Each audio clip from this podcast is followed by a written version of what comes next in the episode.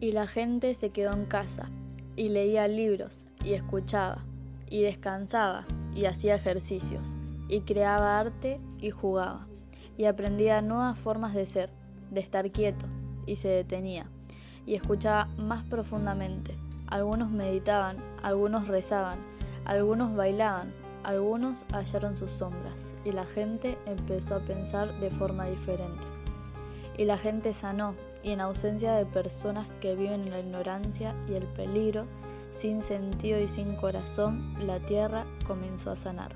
Y cuando pasó el peligro y la gente se unió de nuevo, lamentaron sus pérdidas, tomaron nuevas decisiones, soñaron nuevas imágenes, crearon nuevas formas de vivir y curaron la tierra por completo, tal y como ellos habían sido curados.